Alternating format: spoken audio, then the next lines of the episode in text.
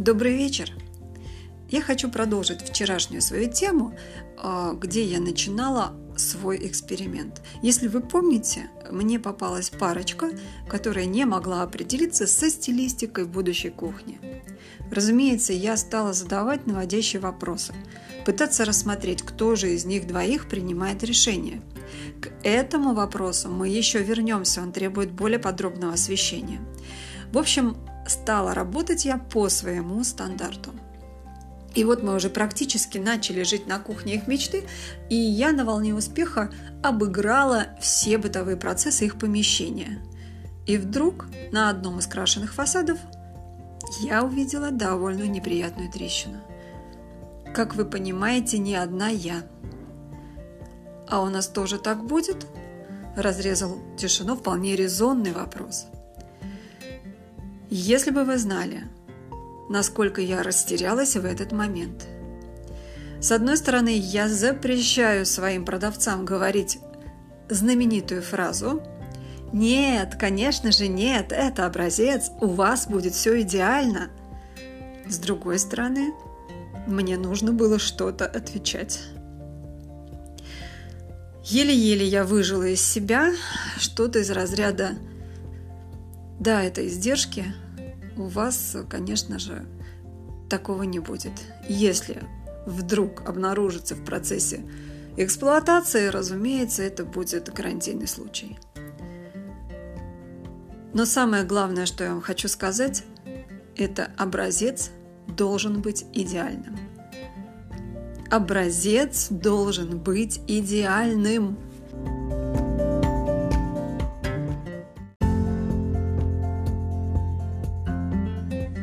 Я не знаю, кто придумал, что образец может допускать погрешности.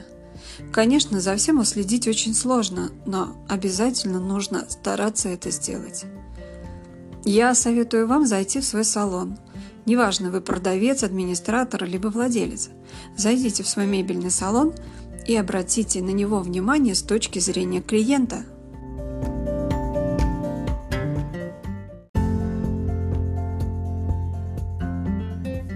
Пусть даже все блестит в вашем салоне на первый взгляд, но совершенно точно необходимо соблюдать маленькие, но весьма значимые нюансы, которые могут оставить вас без клиента.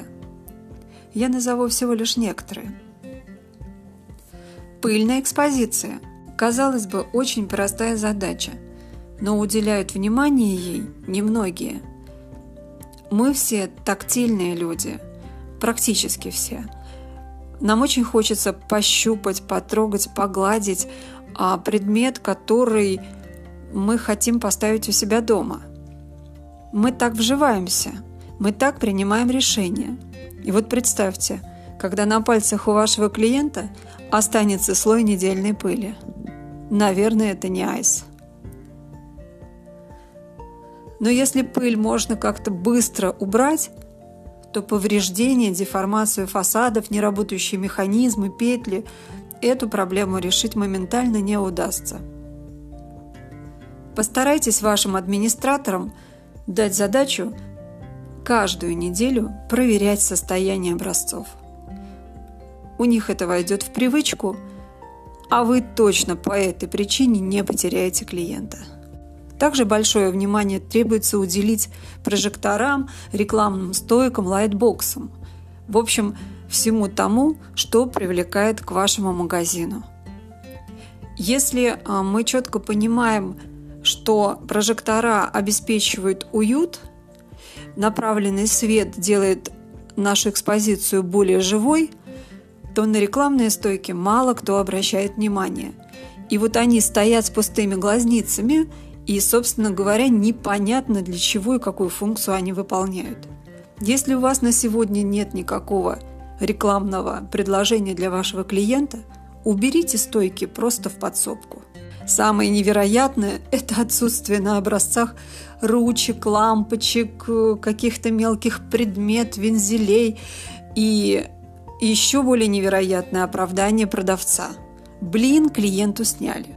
Здесь нужно четко понимать, только табу, абсолютный запрет на то, чтобы снимать это все для клиента. Не важно, что вы не нашли на складе, не важно, что поставка будет через какой-то промежуток времени, образец – это святое. Нельзя допускать, чтобы он превратился в раздрай. Иногда, заходя в достаточно элитные салоны, мы видим невероятную табличку руками не трогать. Первое, что я говорю в этот момент продавцам, девочки, я попала в музей, Конечно, они смеются, но тут же начинают оправдываться, говорить, что это слишком дорогой продукт. Ребята, это продукт. Продукт, который вы продаете. Что значит руками не трогать? Я из этого магазина ухожу тут же. Еще на что я обращаю внимание в других салонах, это бардак на рабочем столе продавца. Я не знаю, как вы реагируете, но мне это совершенно не нравится. Э, если есть работа, если клиент, если видно, что э, дизайнер занимается подборкой, готовится к приходу клиента, да, конечно же, в нашей творческой работе этого не избежать. Но только не тогда, когда он сидит и раскладывает пасьянс на компьютере. Ну и последний пункт, я на него хочу обратить особенное внимание – это посторонние предметы в ящиках, полках, на столешницах, если вы торгуете кухнями.